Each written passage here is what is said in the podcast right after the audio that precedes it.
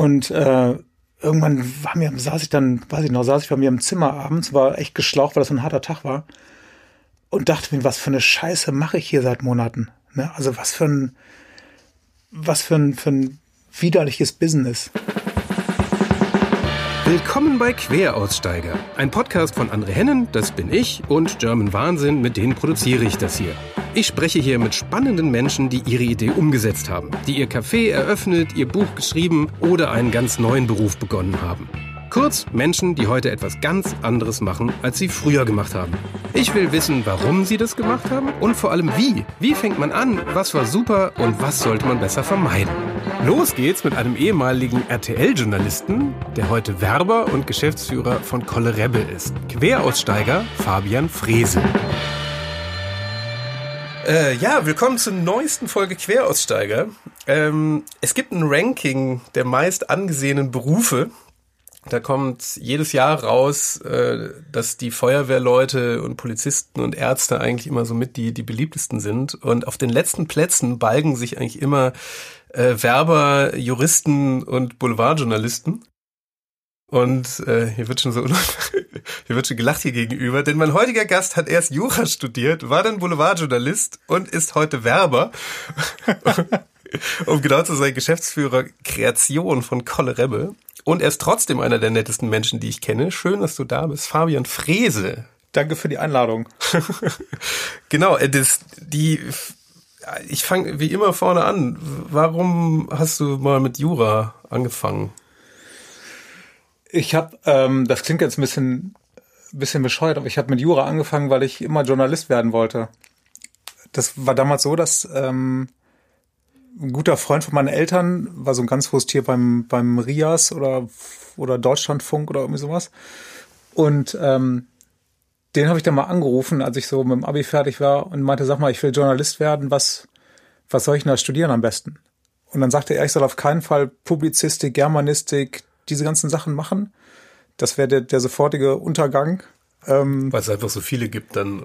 Ja, und weil es, ich habe es nie genau verstanden, warum. Auf jeden Fall meinte er, das wäre irgendwie, da kann ich direkt einen Taxischein machen. Und ähm, sondern ich soll einen von diesen großen Studiengängen machen, also Jura oder BWL. Und dann äh, habe ich es überlegt, mein Vater war BWL-Professor in Köln zu der Zeit. Und das fand ich ein bisschen, die Fußstapfen wollte ich mir da nicht antun, so. Ähm, hab gedacht, komm, ist egal, mache ich Jura. Mit Zahlen habe ich es eh nicht so. Jura klingt irgendwie ganz gut. Hatte überhaupt keine Vorstellung, was mich da erwartet. Wusste nur, dass es höllisch anstrengend ist. Das hatte ich schon so in meinen jungen Jahren schon mitgekriegt. Und äh, dann habe ich damit angefangen. Zuerst in Gießen, das kam da ja schwer dazu. Es war nicht nur Jura, es war auch Gießen. Ich weiß nicht, ob jemand aus Gießen kommt, der das hört, dem will ich nicht so nahe treten, aber das ist schon eine Doppelbelastung. Das, ja. das ist gar nichts, oder? So nee, ich dachte, ich habe diesen, das ging damals über ZVS bei mir. Ich habe da diesen Bescheid gekriegt, wo ich hingeschickt wurde für mein Jurastudium und da stand Gießen drin. Und ich dachte, das wäre in der DDR. Ähm, war es aber nicht. War aber auch hart. ähm, das ist halt einfach total, war alles zerbombt im Krieg und schlecht wieder aufgebaut. Aber das Gute war, dass es so eine dass die Stadt so, die hat dann auch zusammengeschworen. Ich habe meine besten Freunde, die habe ich jetzt noch aus dieser Zeit, weil wir alle einfach, du konntest ja eh nichts machen und dann haben wir alle mal zusammen in irgendwelchen WG-Küchen rumgehangen und ähm, insofern war es auch wahrscheinlich besser für mich, als jetzt in, in Hamburg oder Berlin anzufangen zu studieren. Könnte man sehr konzentriert durchstudieren. Hätte man auch gekonnt, ja. Naja, da bin ich aber irgendwann nach zwei Jahren sind wir alle nach geschlossen nach Köln abgehauen und da weiter studiert. Und äh, ja, ich habe das auch ziemlich zügig fertig gemacht dann, das Studium. Dann doch. Ja, weil ich glaube, für, für mich war der Vorteil, ähm, dass mir die Noten egal waren. Also um mich rum waren ja alles so gestresste Menschen, die irgendwie äh, ein Prädikatsexamen haben wollten, damit sie irgendwo einen guten Job kriegen. Ähm, und ich wollte einfach nur dieses Examen haben. Ich wollte das Studium fertig machen. Und das gibt ja so eine gewisse Entspanntheit, mit der man da so durchsegelt. Obwohl es schon, es war schon echt höllisch anstrengend. War aber auch das meiste war auch tatsächlich interessanter, als ich vorher gedacht hätte. Erzähl mal. Ja, ich finde so Sachen wie, äh, also jetzt irgendwie so Gesellschaftsrecht oder sowas hat mich jetzt nicht so nicht so gepackt, aber so Strafrecht oder solche Sachen, also immer wenn es darum ging, wenn es ums echte Leben ging, das fand ich dann immer, ähm, fand ich schon gut. Oder die Praktika, die man machen musste. Also ich habe dann bei, bei Gericht ähm, Praktika gemacht zum Beispiel. Das war schon gut. Also man lernt schon lernt schon eine Menge übers Leben und und äh, Weißt du davon noch was? Also jetzt so Anekdoten oder also jetzt was Spezielles, was dir noch im Kopf ist? Ach, ich kann so ein paar. Ich, äh, ich bei meinem Gerichtspraktikum, da war, das habe ich in Aachen gemacht, wo ich herkomme. Und ähm, da hast du, da hatte ich bei meinem Gerichtspraktikum zu 80 Prozent so Drogendelikte, die da verhandelt wurden. Und das werde ich nie vergessen, wieder, wie einer geschnappt wurde mit, ich glaube, weiß ich nicht, 40 Gramm Gras oder so. Und dann wird immer der, wie hieß das, Tetrahydrocannabinol-Gehalt gemessen. Also es geht nicht nach Grammzahl dein Strafmaß oder die Schwere der Tat, dass sie sagen 40 Gramm, sondern es geht nach dem, nach dem äh, THC-Gehalt, also wie hochwertig das ist. Und dann weiß man, wie der, wie der äh, Staatsanwalt dann verlesen hat, dass es ein außergewöhnlich hoher THC-Gehalt war. Also Gras von außergewöhnlich guter Qualität. Und der Typ hat sich total gefreut, der Angeklagte, was er da für geiles Zeug gekauft hat. also das sind so Geschichten, die dann schon irgendwie ganz... Äh, der Richter kam dann nachher nochmal zu ihm. genau. Ja, aber also was, was war denn da dran so hart? Weil ich, also ich kenne ja jetzt, das ist ja hier auch so, so ein bisschen Berufsorientierungs- Podcast hier. Also wenn du jetzt sagst, Jura war so unglaublich hart, weil lustigerweise in, in meinem Nicht-Juristen-Kopf ist Jura immer so das, was man halt auch nochmal studiert. Also das, das es wirkt auf mich gar nicht so hart, wie ich sage jetzt mal, was weiß ich, Neuropsychologie oder. Also man sieht schon daran, wie hart das ist, dass eigentlich jeder zum sogenannten Repetitor läuft, um sich aufs Examen vorzubereiten. Das heißt, du hast so die anderthalb, zwei Jahre vorm Examen, gehst du zu so einer Nachhilfe wo fast alle hingehen, einfach deswegen, weil, weil vorher keiner wirklich verstanden hat, was man da studiert. Also du gehst in diese Vorlesungen rein und äh, die sind erstmal permanent überfüllt und kriegst ganz viele Sachen beigebracht, die gar nicht examensrelevant sind. Also ich habe bei mir tatsächlich erst ähm, in diesem Repetitorium, die zwei Jahre vor dem Examen, habe ich mein Studium gemacht. Also innerhalb von zwei Jahren komprimiert eigentlich. Ähm, und du lernst halt unfassbar viel auswendig. Du kannst dich auch gar nicht spezialisieren. Also du kannst jetzt nicht irgendwie sagen, nach dem vierten Semester, alles klar, ich mache jetzt, äh, äh, fokussiere mich jetzt auf Strafrecht oder sowas, sondern das ist so ein Generalistenstudium. Das heißt, du musst, musst alles können, auch wenn es völlig deinen Interessen widerspricht, was schon total absurd ist eigentlich. Das hast du, glaube ich, in keinem anderen Studium so. Und du hast auch nie, du schreibst halt so eine Hausarbeit pro Semester und drei Klausuren und dann, wenn du die bestehst, bist du weiter. Ähm, du hast aber nie so einen richtigen Härtetest. Also wie zum Beispiel jetzt äh, ähm, das Physikum bei den Medizinern oder sowas.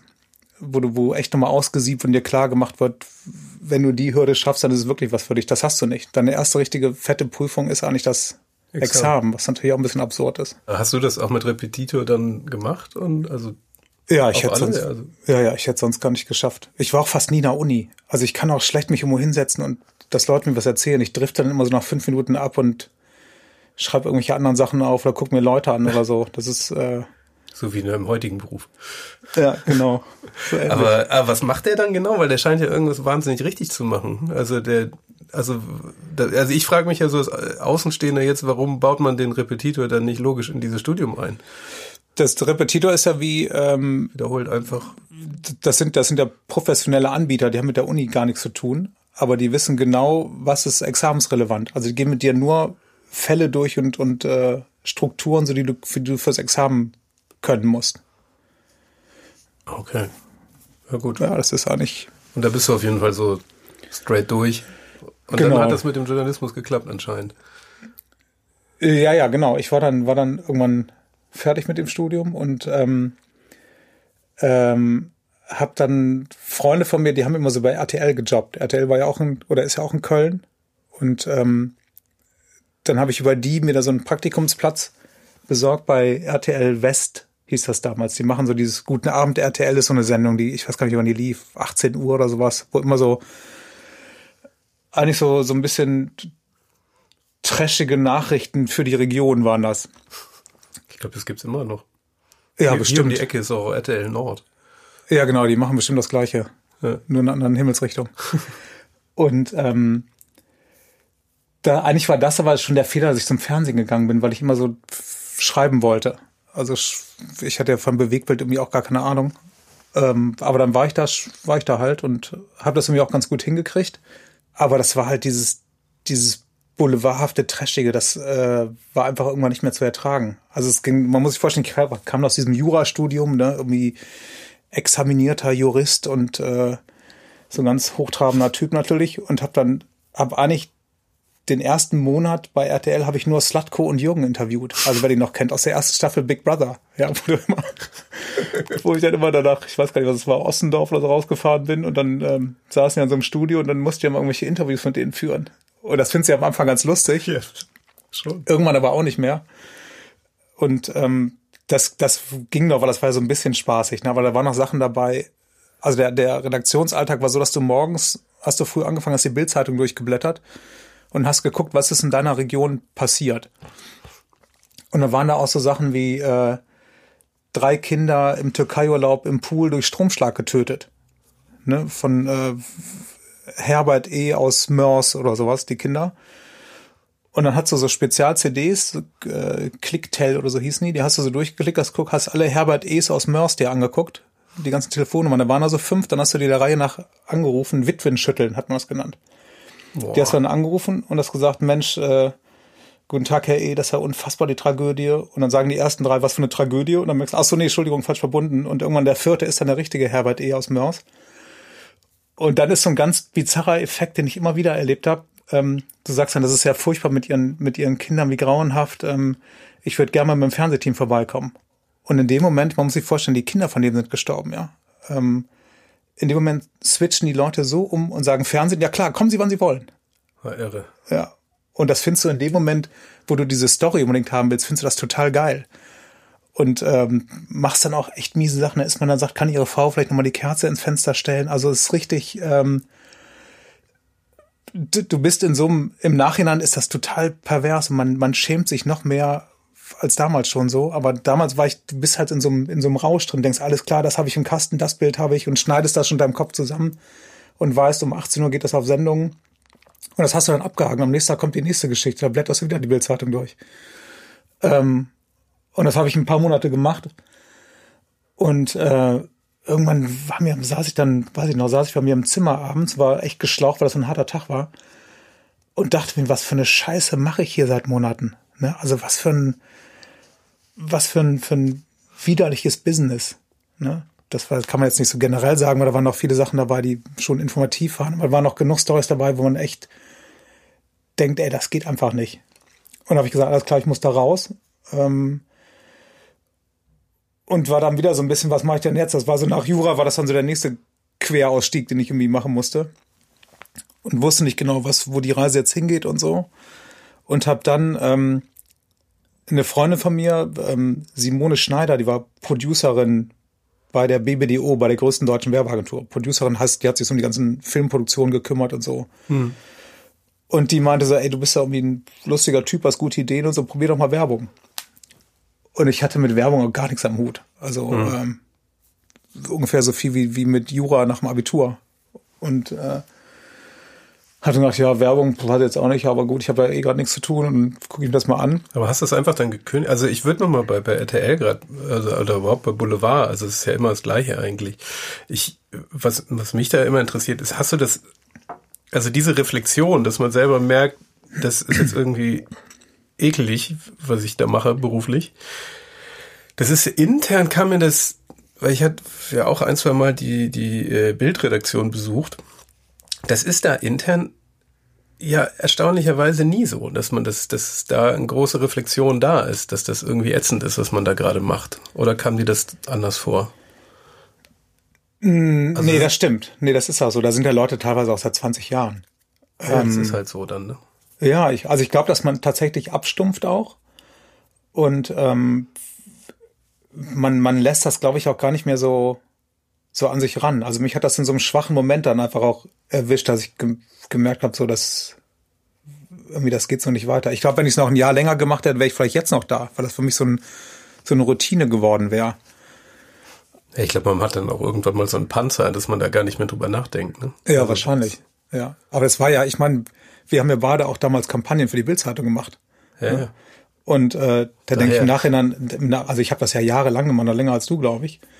Und äh, im Nachhinein denke ich auch, wie, wie kaputt muss man sein, um das zu machen. Ja. Ja, das ist äh, das dunkelste Kapitel da. Das ja, das habe ich jetzt hier aufgedeckt, ne? Hm? Ja, ja, nee, nee, das steht, glaube ich, sogar noch auf in meinen Arbeiten drin. Aber die, äh, nee, das ist wirklich, ich, wobei ich da ja ganz oft so Kampagnen hatte, die waren so egal, das waren ganz lustige Kampagnen, so die best, die, was weiß ich, was da ging es irgendwie um die besten Jahrmärkte und so. Das sind ja, ja gut, immer die gleichen. Ja, Man hat ja die meiste Zeit wenn man jetzt Werbung macht für die Bild, hast du eigentlich so, so ein Programm, das ist eigentlich, jede Woche ist es eine andere, ein anderes Thema, was sich jedes Jahr aufs Neue wiederholt. Das merkt man gar nicht als Leser, aber es ist immer die besten Ärzte, die besten so und so, hier die besten äh, Weihnachts, all sowas so und immer diese Themen oder den aktuellen Steuer, Steueränderungen und sowas. Und dann zwischendurch, also mit diesem ganzen fiesen Kram hatten wir gar nichts zu tun. Ja, also das stimmt. Nur, wir nur so Meinungsmache war nicht, lag nie bei uns auf dem Tisch. Ich weiß nur, dass bei mir das war, als die diesen, den, war das Ottfried Fischer, den sie da mit einer Prostituierten irgendwann mal dran gekriegt haben, wo sie ihn erpresst haben. Gib uns ein Interview, sonst holen wir hier die, die, die miese Nummer raus. Und dann hat er gesagt, nein, und dann wurde er irgendwie drei Monate lang geröstet. Und dann habe ich ja gesagt, nee, okay, gut. Ottfried Fischer geröstet ist auch ein schönes Bild. Ja. Ich weiß gar nicht, war, war das der? Ja, ich weiß. Ich kann mich nicht mehr erinnern. Ich weiß nicht.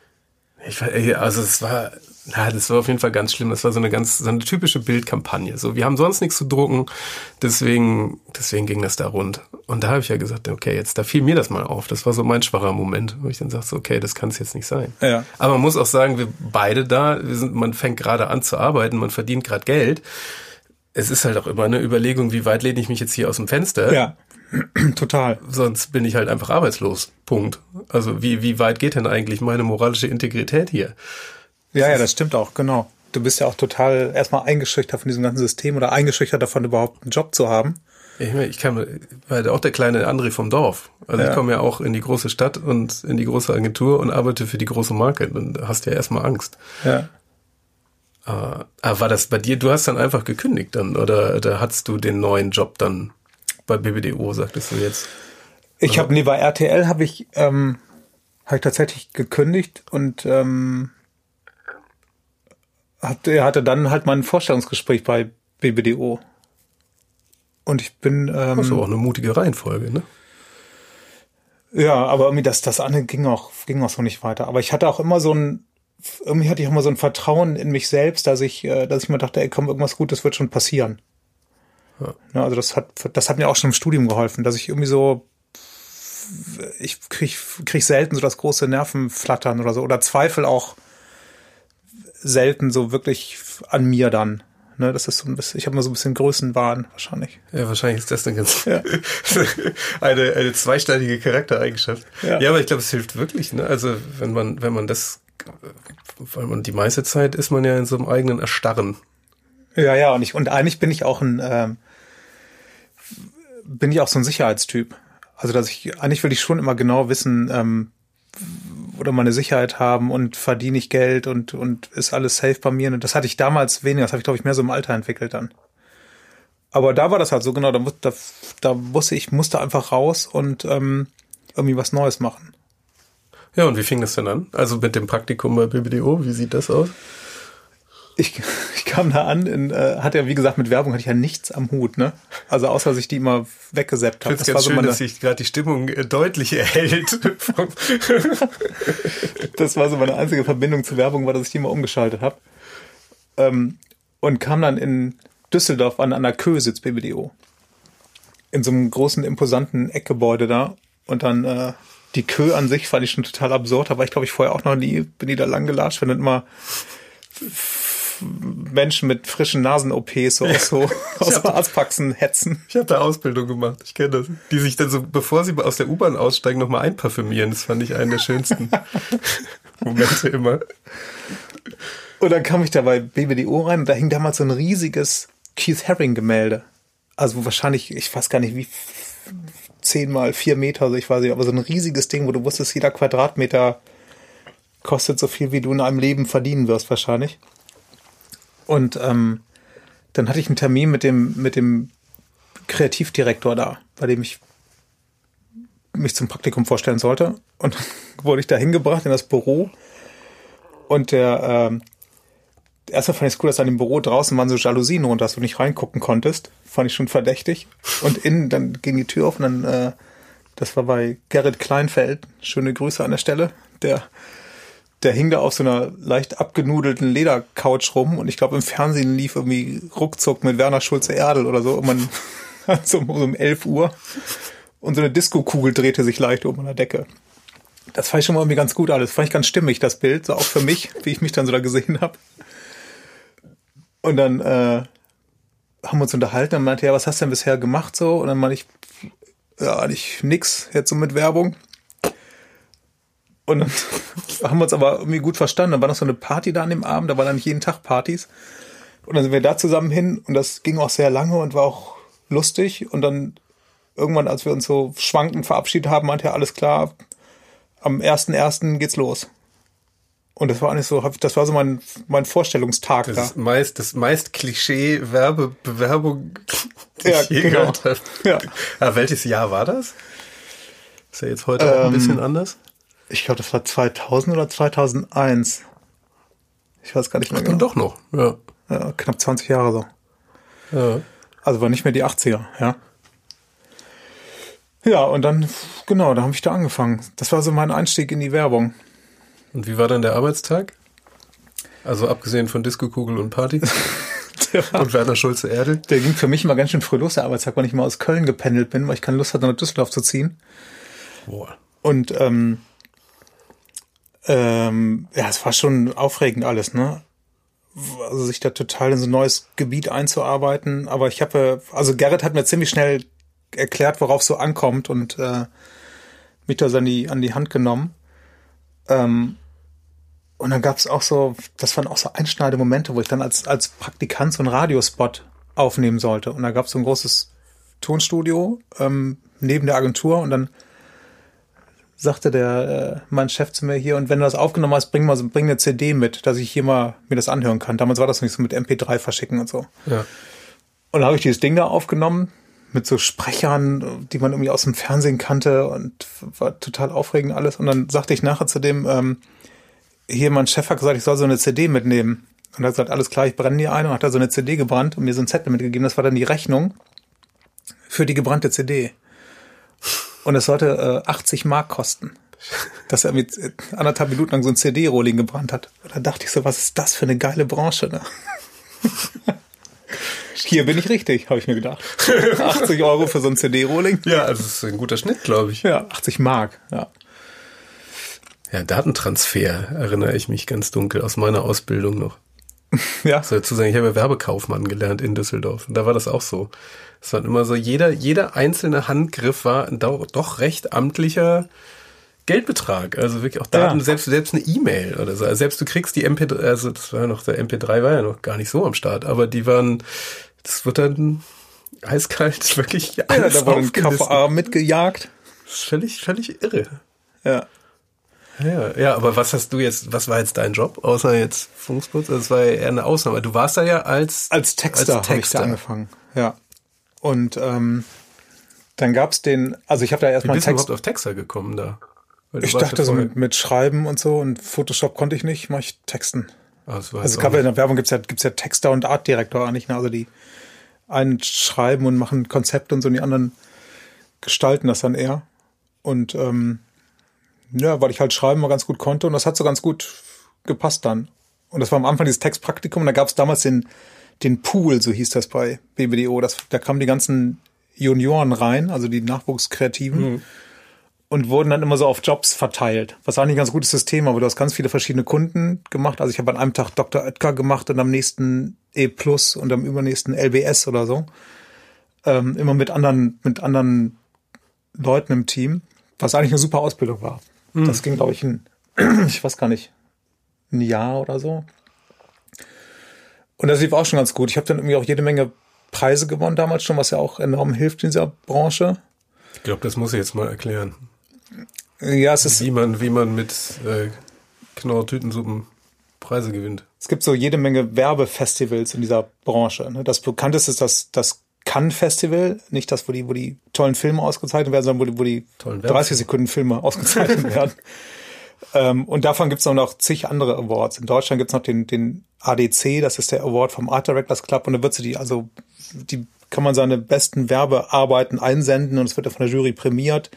Man bekommt Preise dafür und das ist tatsächlich mittlerweile nicht mehr so, aber früher war das so die Währung, um Karriere zu machen. Und ähm, weil man aber meistens in seinem Tagesgeschäft nicht so die spannenden Sachen macht, hat man sich halt selber irgendwelche Sachen ausgedacht, sich auch Briefings ausgedacht teilweise. Mhm. Und ähm, das sind so sogenannte Goldideen sind das dann. Also Sachen, die man nur sich ausdenkt und produziert, um damit Preise zu gewinnen. Und das hatte ich ziemlich schnell verstanden, dieses System. Ähm, und habe dann hab dann auch gewusst, alles klar, sich jetzt irgendwie so einen Film auszudenken und zu drehen, nur um Preise zu gewinnen, ist irgendwie zu kostspielig, das erlaubt mir da keiner, das kann ich nicht. Und dann habe ich äh, mir ganz viele Radiowerbung ausgedacht und hatte einen Kumpel in diesem Tonstudio, der immer für 80 Mark die CDs gebrannt hat. Und ähm, bin immer mit meinen Ideen zu denen gelaufen, der gesagt, alles klar, komm, das machen wir so für lau nebenbei. Und damit habe ich halt unfassbar viele Preise gewonnen. Also richtig so die renommiertesten internationalen Dinger als Praktikant und Junior-Texter schon. Und das führt dann dazu, dass du so ein, ähm, äh, so ein Standing in dieser Branche kriegst und sich das um mir rumspricht, was eigentlich total krank ist, weil du, weil es mit deinem mit deiner realen Arbeit nur sehr wenig zu tun hat, so. Ne? Also tagsüber machst du, machst du irgendwelche Pizzaspots für Dr. Oetker und abends machst du irgendwelche Gold, Goldideen im Tonstudio, mit denen du bekannt wirst dann. Eigentlich sollte es ja andersrum sein. Ja, aber irgendwie muss man ja diese, wenn man selber sagt, man ist so ein kreativer Typ, muss man es ja auch irgendwie auch mal irgendwo schriftlich haben. Ne? Ja, und also, es ist vor allem auch so ein Ventil, also dass du kreativ sein kannst dass ja. du so Ideen auf die Straße kriegst und so, weil wenn du nur Dr. Oetker machst, dann drehst du natürlich am Rad, dann. Nicht gegen Dr. Oetker an dieser Stelle, falls die Nee, falls sie mal sponsern, genau, ganz toll. Auch die Tiefkühlsachen. Hervorragend. Nein, Quatsch. Nee, aber das ist wirklich so. Es gibt so eine irrsinnige Diskrepanz immer in dieser Branche. Also zwischen diesen Goldarbeiten, die ja wirklich brillant sind, und eben dem, was man tatsächlich im Fernsehen sieht. Ich meine, das, was du ja eben gesagt hast, so, dass ich kannte die Werbung nicht, außer dass ich sie immer weggesappt habe. Das ist ja auch immer noch so. Also das ist nur jetzt heute sieht sie halt anders aus. Aber ja. grundsätzlich ist das ist immer so ein bisschen, wobei da auch, ich finde, die Engländer haben da nochmal ein anderes Verhältnis zu oder die Amerikaner. Ne? Das ist so Teil des Kulturguts. Ja. Während Werbung in Deutschland eigentlich nur ja, es ja, ist, ist, wie du sagst, du bist im Berufe-Ranking, bist du, bist du unter den letzten drei, ne? Ist in England übrigens nicht so. Das ist immer noch so ganz. Ja. Es ist, ist oder in Brasilien. Ein Glamour ich habe in Brasilien, also weil äh, ich war mal in Cannes in der in der Jury dann und auch mit dem Brasilianer und wenn ich mit dem dann da rumgegangen bist, ne, da haben sich Leute Autogramme geholt von dem, also andere Brasilianer. Wo ich dachte, was wollen die denn von dem? Ne? Aber das ist einfach so, also wenn das Top-Kreative sind in Brasilien, bist du so ein Popstar. kann man jetzt bei uns nicht behaupten. ja, das ist wirklich ja, das ist schade. Ja, das kenne ja auch noch so ein, zwei Kollegen, die sind immer ins Ausland, die kommen dann ganz deprimiert zurück, so, weil das ist halt hier, das ist halt, ja, hat's einfach, äh, schade eigentlich. Weil es also die Sachen, die da ja prämiert werden, also kann das nur empfehlen, da mal hin und wieder mal auf, weiß nicht, auf Art Directors Club, da sind so ein paar Gewinnerarbeiten. Ich meine, das ist schon ganz interessant, wenn man die mal durchklickt, was da so gemacht wird. Also das, das, das geht immer so unter. Ja. Also das vielleicht motiviert das ja auch hin und wieder mal einen Kunden mal sowas in echt zu machen. Aber ich meine, die Werber haben sich halt auch selber eingebrockt, ne? In, ähm, weil du, du meistens ist es ja auch Belästigung, was produziert wird. Kann man nicht anders sagen. Ne? Und dann noch dazu dieses Gehabe, also wenn, wie, wie Werber sich so abfeiern, das war früher noch, noch krasser als jetzt, finde ich, ne? Aber die haben sich ja alle für die, für die Größten gehalten und immer die, die größte Klappe von allen und irgendwie mit dem, mit dem Porsche über die Schanze geknattert und so und sich geil gefunden, ne? Und eigentlich die ganze Zeit nur Leute belästigt mit den Sachen, die sie produzieren. Also irgendwie war das ja auch, kann ich auch verstehen, dass äh, der normal denkende Mensch ja, jede, jede Generation der Werbung hat so ihren Tiefpunkt. Ne? Also aktuell ist es halt dieses, dieses Verfolgtwerden auf, auf Facebook und ist ja gerade so Social Dilemma auf Netflix. Das kann ich ja auch. Das ist ja eben, es ist wieder ein, ein weiterer, ist auch Werbung, das, ich würde sagen, man kann ja jeden, jeden Beruf irgendwie gut oder schlecht machen. Also man kann sogar Werber sein und ein, eine gute Arbeit machen und da eine einigermaßen integere Arbeit abliefern, aber das ist, es wird halt immer so in, in die Tonne getreten von eben, aktuell ist es, glaube ich, also mein persönlicher äh, Groll gerade ist halt dieses ganze Performance-Marketing also diese ganze, dass man wirklich von Werbung so hart gestalkt und beeinflusst wird. Ja. Also nochmal auf einem ganz anderen Level als früher. Also man hat ja immer behauptet, Werbung beeinflusst einen, aber das ist ja jetzt schon, das ist ja schon, Ja, jetzt ist es wirklich gruselig. äh, das stimmt. Es hat noch mal, nimmt nochmal andere Dimensionen an. Ja, aber wie war das jetzt nochmal um mit dem Funkspot? Also du hast dann ja welche gewonnen und wie hat's, wie hat, was hat das jetzt wirklich bei dir was gebracht dann? Ich- Karrieremäßig? Ja, also bei mir war das dann, jetzt damals so? ja, bei mir war das dann irgendwann so. Also ich wusste immer, dass ich, ähm, dass ich mal nach Hamburg muss, weil in Hamburg die ganzen top kreativen Agenturen waren. Und ähm, ich habe dann irgendwann ähm, hatte ich so eine Postkarte im, im Briefkasten mit so einer Diddle-Maus drauf, wo ich dachte, welcher Irre schreibt denn so Diddle-Maus-Postkarten? Und dann habe ich die umgedreht und dann war die von Jeremy von Matt, der ähm, der Gründer von Jung von Jung von Matt, ne? also die die ikonische Werbeagentur damals mit Springer und Jacobi noch zusammen, aber diese waren schon so auf dem absteigenden Ast. Und da hat er mir geschrieben, äh, so du, ich habe irgendwie hör so viel von dir und lass uns doch mal kennenlernen, komm mal in Hamburg vorbei. Ähm, und das war wirklich so die Reaktion auf die Preise, die ich gewonnen habe.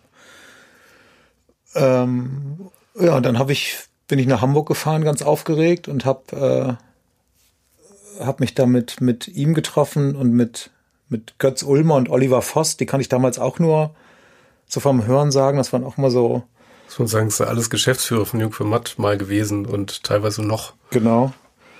Und äh, so ganz tolle Kreative und man dachte so, ich kannte so die ganzen Arbeiten von denen, dachte, wenn ich groß bin, will ich auch mal sowas machen. Und dann stand ich da mit denen auf einmal.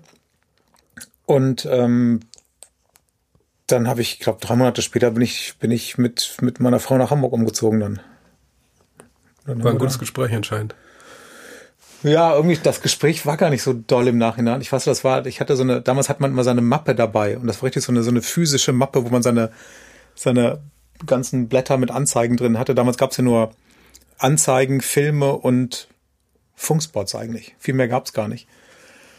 Und dann habe ich das da so ausgebreitet, dann die, die Filme und ähm, Funkspots konnten sich, konnte ich gar nicht zeigen, weil da gab's weder ein CD noch ein DVD-Player, wo wir da waren im Raum und dann haben die beiden so meine Arbeiten durchgeblättert ähm, und die auch größtenteils ziemlich zerrissen und so. Und dann, weiß ich, stand, stand einfach so vor Ehrfurcht erstarrt in der Ecke und habe mir das angeguckt, wie die durch meine Sachen da gehen.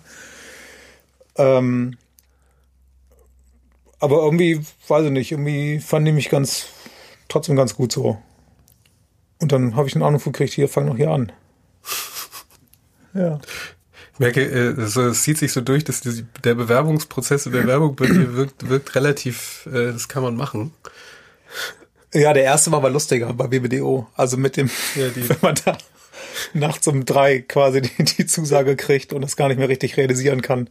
Ja, genau, das klingt auf jeden Fall besser als die Arbeiten wurden. Ja, zu- aber das war auch mehr Düsseldorf. Irgendwie passt das auch so. so das war der Düsseldorf-Style und Hamburg war eher so hanseatisch unterkühlt und du hast die Ehre, hier anfangen zu dürfen.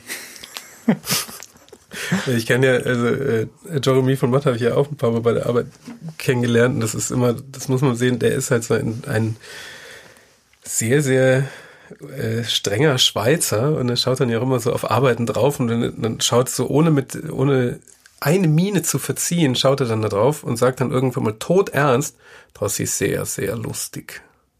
Und dann sagt er, ah, okay, das ist dann- erstmal so da durch.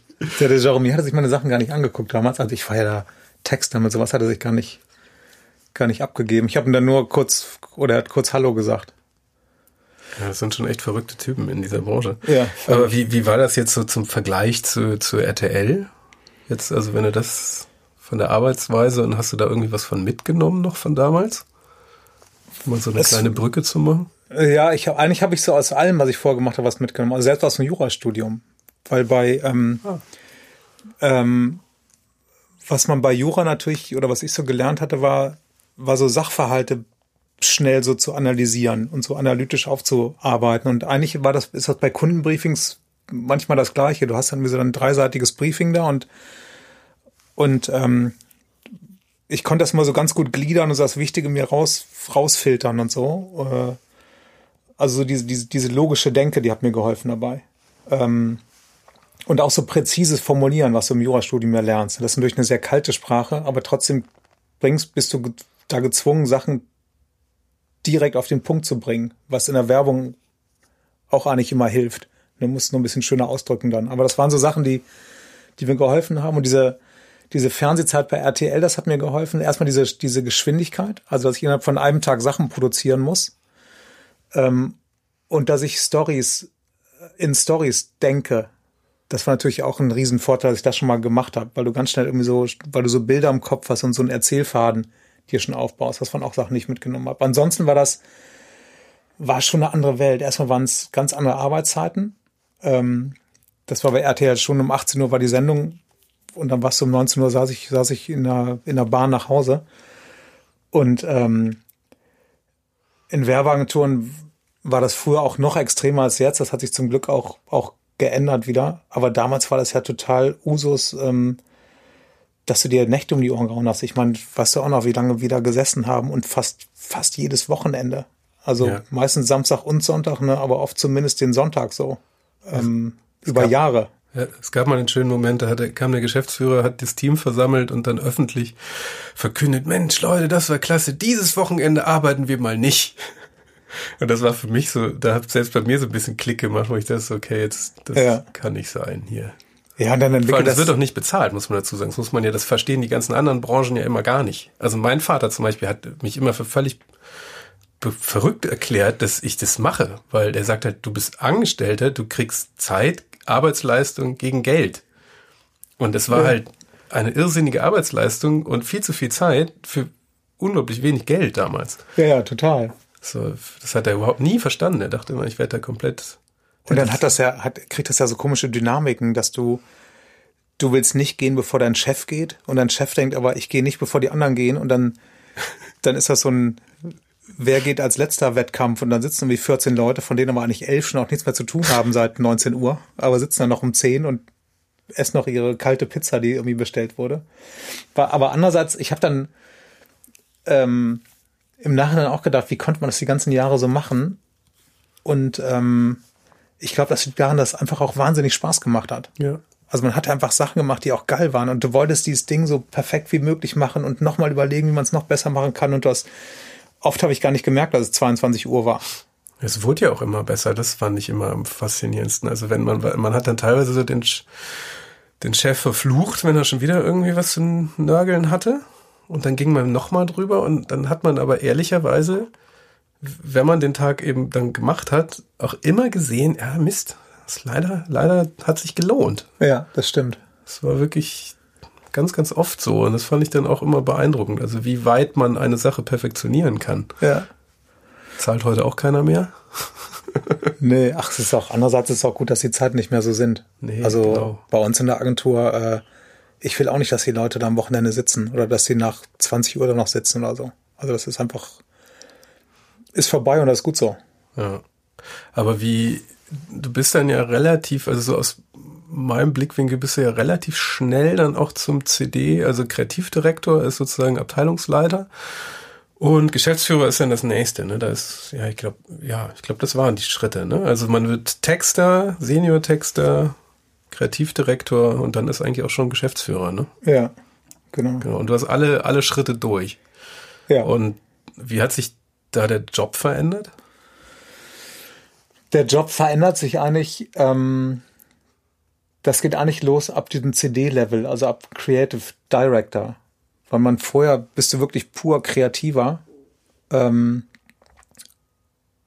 und sobald du, sobald du CD bist, äh, kommen so Managementaufgaben dazu oder du musst mehr den Kunden mehr führen und deine Teams führen. Also du machst auf einmal immer mehr Sachen, die die nichts mehr mit dem mit dem äh, eigentlichen kreativen Prozess zu tun haben. Also kreativer Prozess heißt, du kriegst morgens, wir brauchen einen Film für eine Tütensuppe und dann schreibst du den, den ganzen. Genau, Tag. ja. Genau. Und, und äh, als CD ist dann eher so, Leute, hier ist das Briefing für die Tütensuppe und äh, wir sehen Fangt mal an zu arbeiten, wir sehen uns heute Nachmittag und dann sage ich euch, was gut und was schlecht ist und danach sage ich dem Kunden, was gut und was schlecht ist. Aber du bist selber so aus diesem, aus diesem Tun selber raus. Also als CD geht's noch ein bisschen, weil es schon, ähm, es wird, wird permanent weniger. Also das, das ist halt dieses, ist ja auch eins meiner Lieblingsthemen, ne? dass man, ähm, dass dieses System so pervers ist, dieses Hierarchiesystem, ähm, dass du je höher du kommst in diesem System Werbung als Kreativer, desto weniger machst du das, weswegen du eigentlich diesen Beruf mal ergriffen hast. Nämlich weil du kreativ sein wolltest und dir Filme ausdenken wolltest und, äh, ähm, und deine Ideen umsetzen willst. Ja. Das wird halt immer weniger. Also es ist jetzt als, äh, als Geschäftsführer wurde es ja dann noch, noch extremer, ne? Weil du noch viel mehr, auf einmal musst du dich um Finanzsachen kümmern und so weiter. Und das ist, für mich war das okay, weil ich, weil ich daran auch Interesse habe. Also ich finde es auch gut, wie Teams zu führen oder arbeite gern mit Kunden. Ähm, deswegen ähm, war dieser Schritt schon für mich okay, aber ich bin mir sicher, dass es, ähm, dass es mindestens der Hälfte der Kreativen nicht so geht, sondern dass die, dass es für die eigentlich eher eine Qual ist, in diese CD-Position gehoben zu werden, ähm, weil sie einfach Sachen machen müssen, auf die sie überhaupt keinen Bock haben. Ja, ich erinnere mich, wir hatten schon mal damals für ein Buch hatten wir schon mal so ein ähnliches Interview. Und da Ja. hast du von einem, das ist ja jetzt auch schon sechs Jahre her, ähm, da hast du von einem CD bei euch in der Agentur erzählt, der dann irgendwann mal ankam und sagte, ich, jetzt, jetzt, jetzt reicht's hier. Ja, ja. Das, der war, ähm, das war Lorenz, der war Bodenleiter, heißt das bei uns. Also bei Kollerebe, ähm, das ist sowas wie, wie Unitleiter. Also da führst du halt so eine, so eine Einheit von 30, 40 Leuten mit deinen eigenen Kunden. Und ähm, äh, genau, bei dem war das auch dieser klassische Weg, der war halt einfach ein, ein Top-Kreativer und denkt man, Mensch, wenn jemand so ein super Kreativer ist, seit Jahren so einen Job macht, dann belohnen wir den damit, dass er nicht mehr kreativ sein darf, sondern dass er jetzt irgendwie so Manager, dass er Manager wird. Und äh, das hat er dann auch eine Zeit lang gemacht und immer kam man und meinte so, ey, ich hab, lasst mich in Ruhe damit, das ist nichts für mich, ich bin kreativer und ich will kreativer bleiben. Ähm, und dann haben sich alle so mit großen Augen angeguckt, ne, völlig fassungslos, dass einer so seine, diesen Karriereschritt, auf den auch eigentlich alle hinarbeiten, dass er dann so in die Tonne tritt. Naja, und dann durfte er wieder kreativer sein und ähm, war halt auch wieder viel glücklicher und hat auch der Agentur mehr gebracht, weil es einfach das war, was er am besten konnte. Ne, Und es ist aber ein, eins der Hauptprobleme ist, dass es ja auch immer an Gehalt gekoppelt ist. Ja. Das heißt, du kannst nicht sagen, wenn du jetzt irgendwie Senior-Texter bist, dann, und wenn du sagst, nee, CD möchte ich aber eigentlich nicht so gern werden, weil ich bin ja kreativer, dann bleibst du auf einem gewissen Gehaltslevel. Ne, und kriegst halt nicht diese, äh, diese 1000 Euro mehr, die du als CD kriegen würdest, was auch total absurd ist. Ja. Und das ist aber auch so eine, äh, wir hatten es ja eben mal so von England und USA, die haben das interessanterweise ja nicht. Ja, Also die haben da ja wirklich, da sitzen ja teilweise Texter, die heißen auch nicht groß anders, sondern äh, und die verdienen teilweise deutlich mehr als die Manager in der Abteilung. Ja, weil er einfach, weil einfach berücksichtigt wird, dass es unterschiedliche Jobs sind. Und der eine ist super in seinem Job und verdient er dementsprechend auch super. Und der andere ist halt in diesem, in diesem Führungsjob super und verdient er auch gut, aber vielleicht sogar weniger als der Kreative. Ja. Ja, ich meine, ihr habt das ja jetzt letztens, hast ja da so eine, so eine Pressemeldung da gemacht, dass ihr das da jetzt versucht mal einzuführen. Aber das müssen natürlich auch die Kunden auch mittragen dann, ne? Genau, wir haben, ja also wir wollen bei uns, das beschäftigt uns ja echt schon lange oder die ganze Branche eigentlich schon lange, ne? Ähm, und deswegen haben wir jetzt gesagt, dass wir bei, bei äh, Colorado das System mal ändern und sagen, es gibt, äh, du kannst Creative Director werden, also eher in diese, in diese, in die Führungsrolle gehen. Oder Creative Principal, das haben wir jetzt aus der, aus der Game-Entwickler-Szene entliehen, den Namen, wo du, wo du kreativer bleiben kannst. Also Fachkarriere und Führungskarriere, das haben wir mal aufge, aufgesplittet. Ja. Und man hat gemerkt, wie das, also was das für ein Echo hervorgerufen hat. Ne? Wir haben das bei uns ja intern irgendwie den Leuten gesagt, wo du schon gemerkt hast, man trifft genau so ein, so ein, äh, so ein Nerv, ne? weil das einfach wahnsinnig viele beschäftigt. Ähm, aber auch die Reaktion von außen. Ne? Also ich habe hab noch nie von, von anderen Agenturen so viel Zuspruch bekommen. Also gerade in einer Branche, wo man sich ja gegenseitig eher mit Zuspruch jetzt auch nicht überhäuft. ähm, aber das ist einfach ein Ding, was alle, was alle beschäftigt. So, ne? Und ich hoffe da halt, dass er, dass er, dass sich das so ein bisschen etabliert und viele, viele mitziehen, dass so ein Titel auch ähm, die entsprechende Wertschätzung erfährt. Ja. Vermisst du das? Also bist du eigentlich, wie, wie gehst du mit dir da als Kreativer und Manager da eigentlich um? Also vermisst du das? Ja, ich vermisse das schon. Ich habe, ähm, ich nehme manchmal die Zeit, aber so richtig habe ich sie auch nicht. Ähm, das wechselt bei mir. Also manchmal macht es mir total Spaß, so eine Agentur zu führen oder mitzuführen. Und manchmal denke ich, ich würde viel lieber mich einfach zwei Wochen einschließen und irgendwie mir tolle Ideen ausdenken und die anderen sollen diese Agentur führen. Also das, das wechselt bei mir immer so, so ein bisschen. Aber ich hätte gern, im Moment stimmt die Balance bei mir nicht so, wie ich sie gerne hätte. Also ich hätte gern mehr Zeit für Kreation. Ja. Die, wie ist das vor allem, also was ich mir immer schwierig vorstelle, beim Management-Dasein, wenn jetzt gerade hier so eine äh, Pandemie die Tür reinkommt und man muss jetzt, man ist jetzt irgendwann mal gezwungen, Leute zu entlassen. Wie geht man denn damit um? Du musst, ähm, ja, wir, wir sind momentan zum Glück noch nicht gezwungen, Leute zu entlassen. Ähm, aber Leute entlassen per se ist schon, äh, ist halt auch schwierig, weil es dir auch keiner beibringt, dieser Branche. Ja. Also das ist auch so ein klassisches Beispiel. Du warst, das weiß ich noch, ich war, war halt Senior-Texter bei irgendwann Matt und dann ähm, äh, wurde ich zum, zum Creative Director befördert und hatte auch schon wenig später, hatte ich schon die erste Entlassung da. Und da dachte ich auch so, wie entlässt man denn jemanden?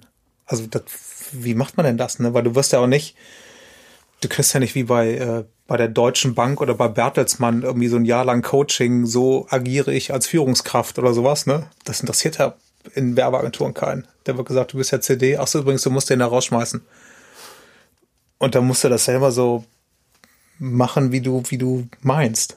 Ne? Das ist total, total beschissen auch. Ja, da kannst du nicht viel, nicht wahnsinnig viel richtig machen. Da. Nee, du kannst dich nur so reinversetzen. Ich habe mir dann überlegt, okay, was, was fände ich denn, wie sollte sich denn mir gegenüber jemand verhalten, der mich vor die Tür setzt? So, ne? Und dann versucht man es mit zu adaptieren.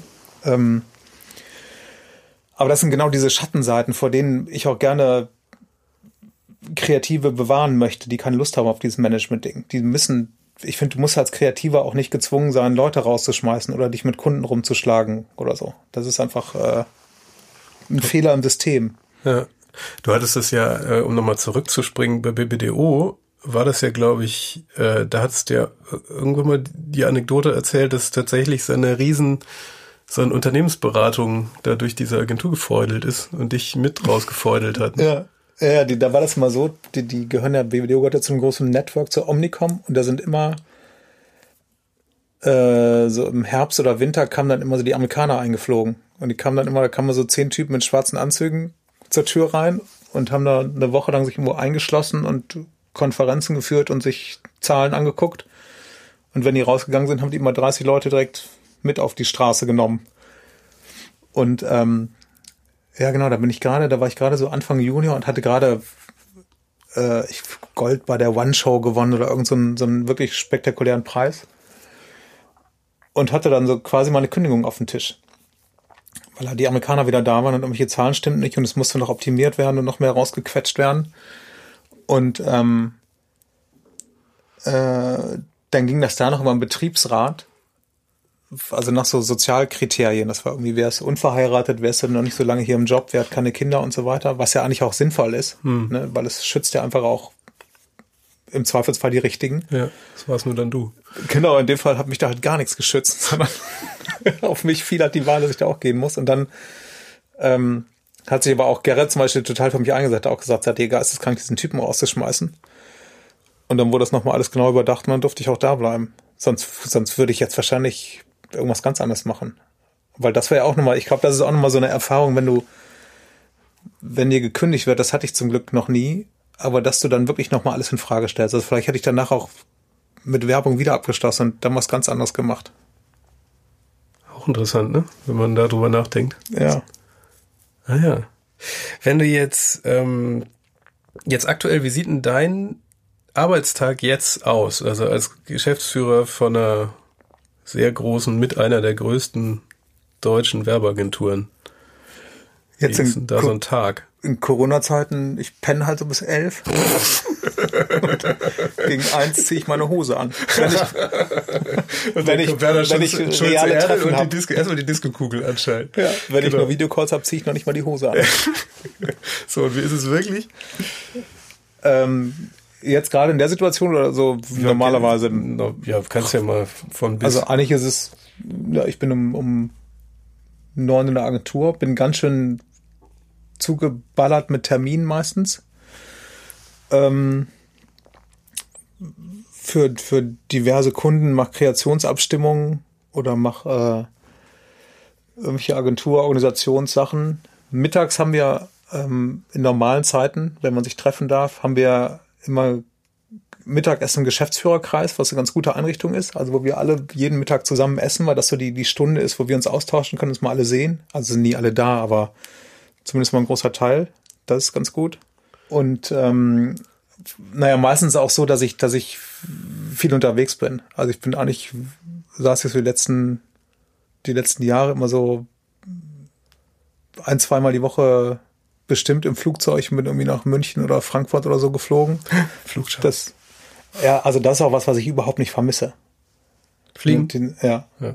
Dass ich, ich bin neulich nach, nach ähm, Frankfurt geflogen nochmal und dachte auch, das ist schon krass, wie viel Zeit man für so ein Ein-Stunden-Meeting, wie viel Zeit da drauf geht. Ähm, also das Reisen, Reisen war so ein großer Teil meiner, meiner Woche eigentlich auch. Ja, und jetzt ist es äh, plötzlich. Jetzt ist, läuft halt alles über, über Videocalls, ne?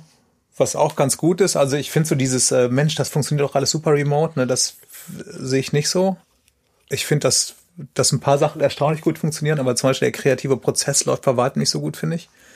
Weil du nicht zusammensitzt und dir Sachen ausdenkst und ähm, für Junioren ist es auch total mies gerade. Das sind echt so die Abgehängten, finde ich, weil die halt nicht mal ins Büro nebenan gehen können und fragen können, wie ist das? Also bevor du, bevor du so einen Videocall-Anruf tätigst, das eine andere Hürde, als einfach mal ins Büro nebenan zu gehen. Ja. Also das ist echt schwierig. Und ich finde auch die, ich vermisse auch total so diese persönliche Beziehung zu meinen Kunden. Also dass man sich, sich trifft und irgendwie zusammensitzt und sich austauscht und so. Das ist schon eine, eine ganz andere Intimität und Nähe als über so eine Distanz über so ein Screen.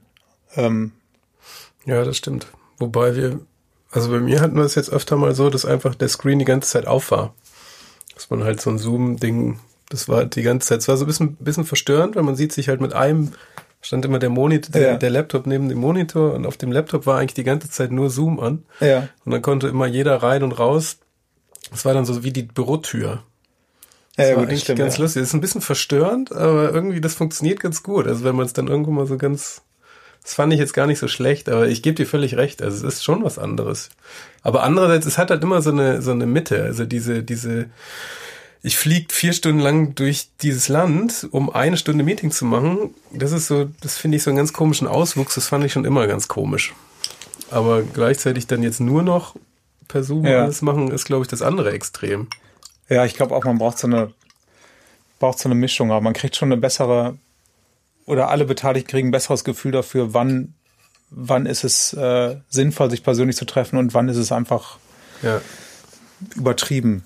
Wenn du, ähm, wird schon fast zur Schlussfrage, wenn du jetzt nochmal alles überlegst, so diese ganzen äh, Jura, Journalismus, Werbung, Geschäftsführung, Management, wenn jetzt äh, das alles nochmal so mitnimmst, so für einen äh, Rat, was du Leuten raten würdest, die sich jetzt orientieren oder gucken, was sie machen und überlegen, soll ich jetzt das oder das machen oder soll ich wechseln? Was würdest du da noch so denen mitgeben wollen? Ich würde den, würde immer sagen, äh, macht nur das, was euch Spaß macht. Das ist eigentlich so das, das Wichtigste, was ich gemerkt habe. Das ist nicht sehr naiv auch. Ja, aber es ist, äh, ich, du bist nur gut da drin in Sachen, die dir auch Spaß machen.